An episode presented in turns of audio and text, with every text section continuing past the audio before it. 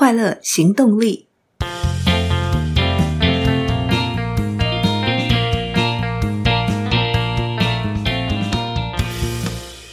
Hello，欢迎收听《快乐行动力》，这是一个学习快乐的 Podcast。我是向日葵，又到了分享好书的时间。今天呢，想跟大家分享一本很有趣的书，《别让大脑不开心》。没错，就是这么直白。但这不是一本正向心理学的书，而是由神经科学家和脱口秀喜剧演员 Dean Burnett 迪恩·伯奈特所撰写的。他曾经在《卫报》上面的科学部落格翻转大脑 Brain Flapping） 呃，两年累积出一千一百万的点阅次。至于刚刚我们也谈到他另外一个身份——脱口秀喜剧演员，这两种身份——神经科学家、喜剧演员。让这本书展现出对快乐独树一格的切入点。这本书在探讨一个核心问题，也就是从脑科学的角度来研究我们为什么会快乐。而这本书是作者把他研究这整个旅程过程当中的思维、逻辑与发现分享出来。但到了最后，其实每一个章节的结论是没有一个明确的结论说快乐就是从这里来，快乐就是从那里来。而是要让读者跟着他的思维一起去想一遍。对我们自己来说，快乐从哪里来？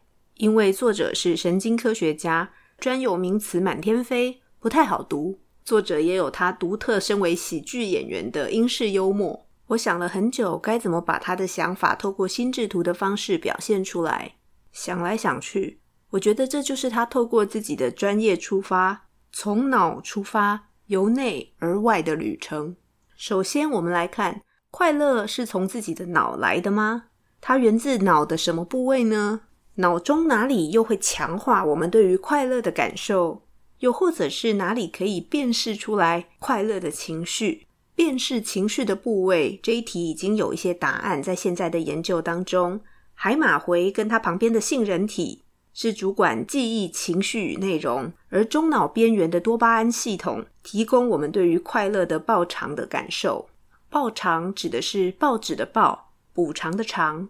海马回、杏仁体、多巴胺系统都能够帮助我们感受到快乐。然而前面所提到的，它到底源自于脑的什么部位？又该怎么强化这种感觉呢？为了找答案。作者去找英国卡蒂夫大学脑部研究影像中心的一位脑部成像技术顶尖专家克里斯钱伯斯教授，想透过 MRI 功能性核磁共振造影来找答案。然而钱伯斯教授告诉他：“嘿，核磁造影不是这样用的，这要从团块学说起。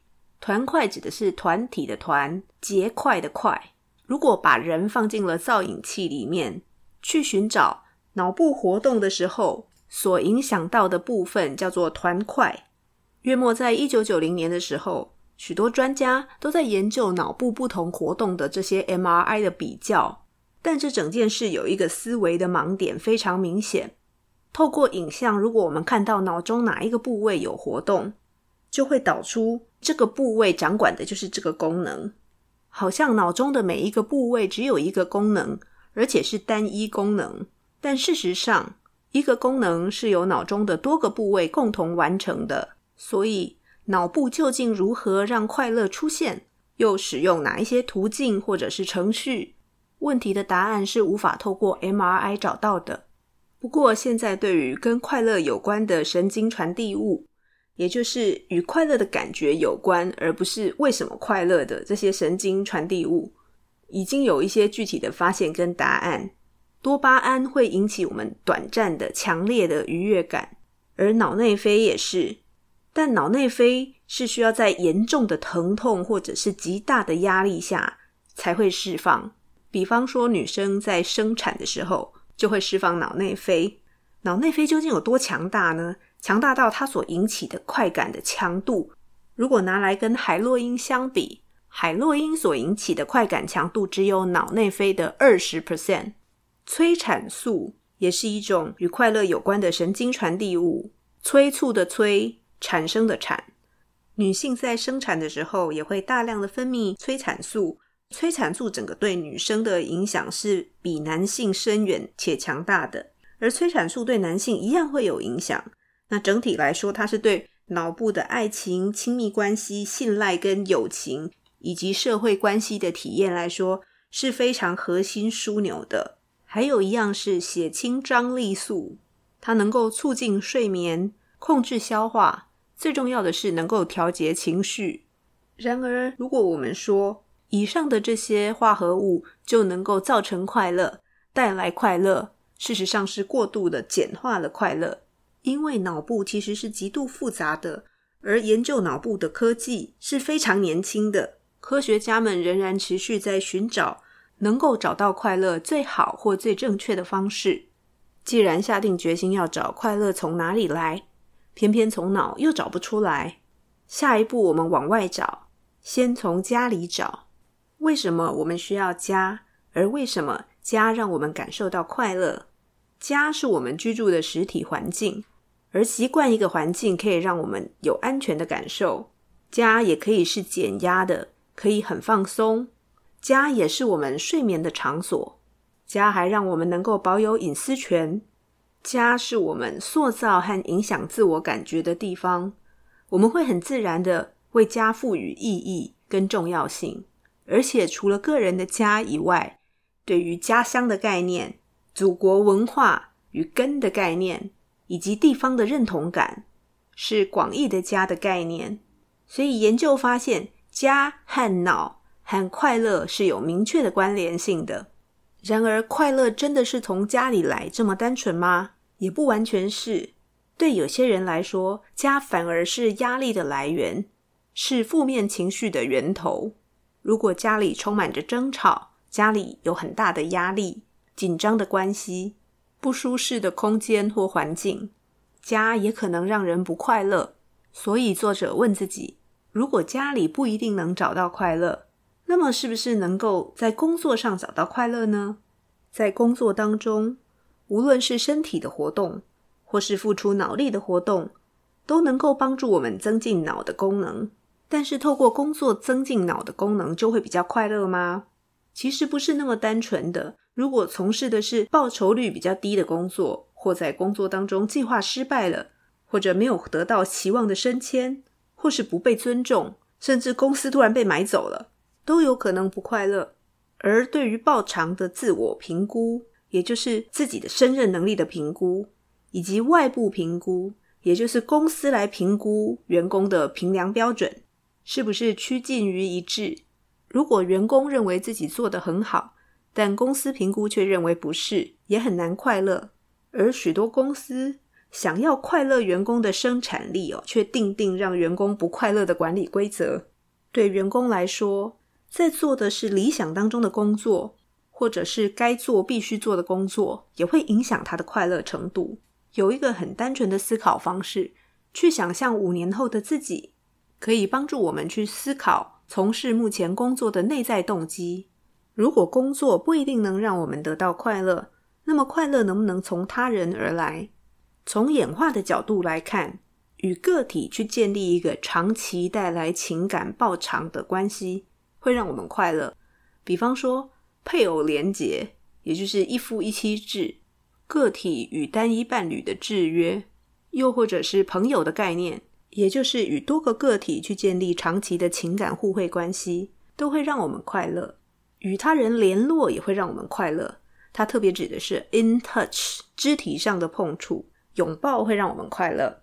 用来联络互动的语言以及沟通的方式。都会帮助我们感受到快乐，再加上脑中镜像神经元的协助，也就是镜子的镜，成像影像的像，会让我们有情感同理心跟认知同理心，让我们更能够去分享快乐、共享体验。还有脑中纹状体的影响，纹是密字旁的纹，纹状体在处理金钱报偿与社会报偿的活动是类似的。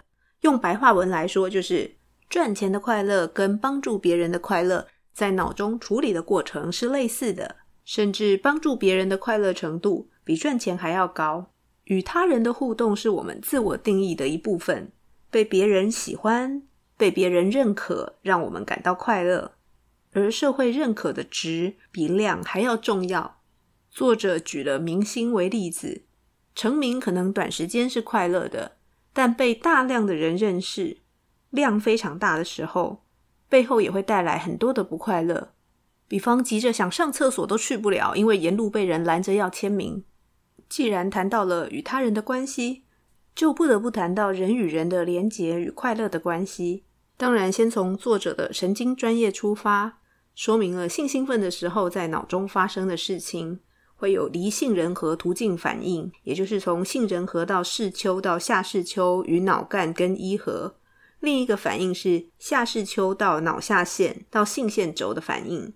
而人脑的强大是，除了身体跟视觉的刺激之外，光透过文字或说话的内容，也能够让人觉得刺激。也因此，来自伴侣跟 DIY 的刺激的结果虽然相同，但是脑的工作是差异很大的。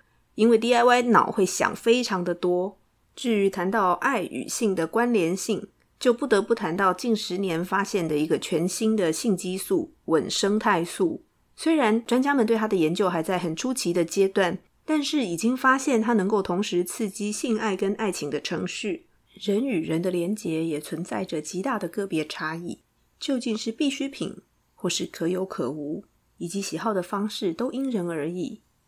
可以肯定的是，经过试错才会知道自己的喜好。对爱的感受同样也是，我们必须在错误当中学习，失败了。就告诉自己，明天的我依然会微笑。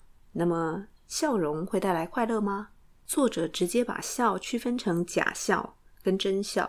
假笑是指透过嘴旁边的肌肉来笑，科学家称它为非球心式微笑。就是法国的一个神经科学家古兰球星，他研究，当我们真的笑的时候，眼睛周围的肌肉才会跟着被带动起来，才是真正的笑容。当我们假笑的时候，呃，最常见的像在婚礼的场合里面，人形立牌的角色就是必须不停的假笑。假笑其实不会带来什么正面的效应，但如果我们能够真心的笑出来，笑的正面效应包括降低肾上腺素的浓度，降低皮质醇的浓度，也提高我们对于疼痛的忍受度。笑与幽默也具备相当的社会性，很有趣。当我们在群体当中的笑，会是我们独处的时候的三十倍之多。一个人的时候没那么喜欢笑，但跟人在一起的时候就特别会笑。脑也非常的精细，因为笑与幽默同时是我们表达冲突，又同时能化解冲突的方式。我们会用开玩笑的方式去暗示对方，我们不太喜欢某些行为，而当对方听懂了，也听进去了，可能发生的冲突就会被化解。当然，笑与幽默受到文化的影响也非常大。谈到幽默，要特别提一下幽默是如何影响脑部的。如果检视研究脑部去处理幽默的实验资料，会发现脑中非常多的区域都因为在处理进行幽默的活动而明显的增强，包含顶叶，还有额叶处理笑的区域、视觉的皮质、皮质中线结构，还有内侧前额叶皮质、后扣带皮质。杏仁核、海马回等等，还有一些其他的区域。幽默是相当复杂的脑部活动。我们可以想一想，身边有没有一些比较幽默的朋友？他们的脑袋都很灵光哦，可以很多个区域同时处理非常多的资讯，才能够完成幽默的目的。如果笑与幽默能够带来快乐，那么喜剧演员应该是最快乐的一种人，因为他们大部分的时间。都尝试着把快乐、笑容跟幽默呈现出来，然而事实上往往不是如此。越快乐的背后，其实会隐藏越多的悲伤。体验过量的笑与幽默，脑袋反而会无感，甚至更进一步。如果这个演员他本来就存在一些身心的问题，会因为他从事的工作性质而导致这些问题急速恶化。显然，笑容也并不能够带来绝对的快乐。而且快乐也有黑暗的一面，做坏事或者是冒险会让我们感到快乐，又是什么原因呢？比方说，享用一些不健康的食物或饮料，甚至接触毒品、赌博、抽烟，或从事一些危险跟暴力的运动。这个时候，大脑发生了什么事呢？大脑在处理有情绪或者是刺激的相关的讯息的时候，是比处理一些中性的讯息更厉害。所以，当我们有一些些冒险跟刺激感，或者是做坏事的快乐，好了，这是因为大脑本身在处理这些讯息的时候，就会强过于处理那些平淡无趣的资讯。而这些行动与后果的间隔时间越长，大脑越难把这件事情的后果关联起来。这也就是为什么明明知道有些事情可能不是很健康或背后有风险，大脑还是会持续的去做，去享受那样的快乐。事实上，大脑另外一方面的反报偿系统，呃，白话文就是悬崖勒马机制，也会同时启动。而这个系统是透过压力来反应的。当我们做这些事情的时候，我们也会知道做这件事情是不对的，他就会小小声声的告诉自己。但是因为压力没有很大，所以他还是会小小声声的告诉自己，但不会很大声的告诉自己。因此，我们如果有一些黑暗面的冲动，其实是非常正常的。当我们去压抑这些冲动的时候，有时会变相带来更大的压力。不过换个角度说，做坏事也会带来罪恶感，或冒些风险也会带来罪恶感。这些感受也会让我们不快乐。作者的研究从自己的大脑脑神经专业出发，一路发展到家庭，发展到工作与他人的关系，谈到人与人的连结。谈到了笑容以及快乐的黑暗面，在每一个段落中，他尝试把在脑神经科学现在研究到的发现分享出来，但快乐其实都没有藏在这些事情当中。因此，在书的最后，他从人生生命的各个阶段再来检视一遍，快乐到底藏在哪里呢？从出生到死亡，我们先从儿童看起。对儿童来说，儿童的脑部在童年期是非常激烈生长的，他所有神经元的连接发展得非常快，因为刺激太多，变化也很快，所以小朋友可能今天因为什么事情感到很快乐，但是明天同一件事情他就不快乐了，这都是很正常的。在这个时期，脑中的杏仁核刺激前额叶，也就是他的情绪发展是优先于他的逻辑。所以感受感觉大于理性，而当进入成人期，这一点是反过来的。回到小朋友身上，儿童的心智会依附他主要的照顾者，在心理学中这是一个非常有名的依附理论。因此，主要照顾者保持一致性，对小朋友的心智与脑部的发展是非常重要的。这个一致性包含主要面向是，一个是关爱照顾的一致性，对小朋友的关爱与照顾。必须一致，另一个是言行的一致性。我们所说的跟我们所做的，是不是能够在小朋友面前呈现出一致的样貌？如果不一致，会造成小朋友非常的困扰。再来到了青少年时期，青少年时期脑神经会主动的去修剪爆炸中的神经连结，因为儿童的时候爆炸的连结太多了，很多连接其实对于后续的生活来说是无效的连接。所以大概会修剪掉一半。其实连接越多不等于越好，重点在质，不是在量。比方一块很漂亮的大石头，跟把这个石头经过仔细的打磨雕琢以后完成的雕像。这个时候，青少年脑中的皮质下边缘系统提升，这个部分也是特别在管理情绪、跟愉悦、跟快乐相关的活动的。所以这些事情的感受对他来说是提升的。会迫使青少年主动去追寻他想要的快乐，这代表着他需要更多的睡眠与性爱，因为青春期。但是因为他对性爱又不了解，而且又因为课业的压力睡眠不足，所以他会更容易沮丧。这也是为什么很多线上的网络游戏能够让青少年的整个被压抑的攻击性压力跟刺激得到出口。进入了成年以后。从脑神经科学的角度来说，我们的脑中有一个叫胼胝体，也就是胼手胝足的胼胝，它是在两个大脑半球中间的桥梁，会到二十五岁的时候才整个发展完成。那事实上，即便在脑已经成型，甚至以前大家认为定型的情况下，在近年的研究当中，已经证实脑是可以不断的产生新的神经元。因此，我们的经验是可以被重塑的。对于成年人来说，追求快乐是本来就有的需求，能够帮助我们抗压。但是，让人快乐的事物，最后也有可能转化引起压力，因为要达成这些事物之后，可能会需要更多的金钱或投入更多的时间。而且人很奇妙，会因为追求快乐的不同而彼此批评，甚至攻击。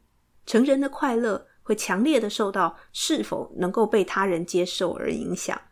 最后到了老年的时期，先来讲相对比较悲观的一面，因为身体机能的退化，会没有能力去做原本让自己快乐的事，也因为年纪造成外貌的改变，甚至可能有一些病痛。或因为工作停止，无法完成人生的目标，而失去规律的生活；也可能因为孤独，或者是身体的失能，自主性越来越低，甚至发生了脑神经相关的一些疾病，比方失智症。但作者的研究也告诉我们，可以如何去预防或对抗这样的情况。比方说，我们可以透过运动，运动是帮助我们除了肢体的活动之外，脑也是一种相对的活动，去支持我们的肢体该怎么动。我们也必须持续的学习，持续的动脑，让脑保持活跃。怀旧也是很有帮助的。不过要注意的是，不是在哀悼往事已经过去，而是赞赏过去的成就。这样的好处是会知道自己的成就跟能力，也更乐观的相信好事能够发生。不过要留意，不要过度的美化。夸饰到干扰到现有的记忆，那随着年纪越大，依然要保持自己的社交活动，保持与他人的关系。最后，作者分享了预知死期对快乐的影响。他去访问了一个已经被医生宣告多久以后会过世的人，而那个病患告诉他，一开始知道自己只剩多少时间了，是非常非常沮丧，非常非常悲伤。但到后来，他演变成开始充分运用这些时间，跟自己的朋友、跟家人开心的相处，过着没有后悔也没有负面思考的生活。截至目前，这个患者还是活着，而且超过了医生预期的时间。即便已经被宣告了死期，在有限的生命里，还是可以让自己保有一颗快乐脑。我想，哭也是过一天，笑也是过一天，为什么不笑着过呢？把这本有趣的脑科学书分享给大家，别让大脑不开心。如果喜欢今天的 Podcast，记得去 Apple Podcast 留下五星好评。任何的建议与反馈都欢迎到快乐行动力粉丝专业留言。追求快乐，立刻行动，祝你快乐！我们下次再见喽，拜拜。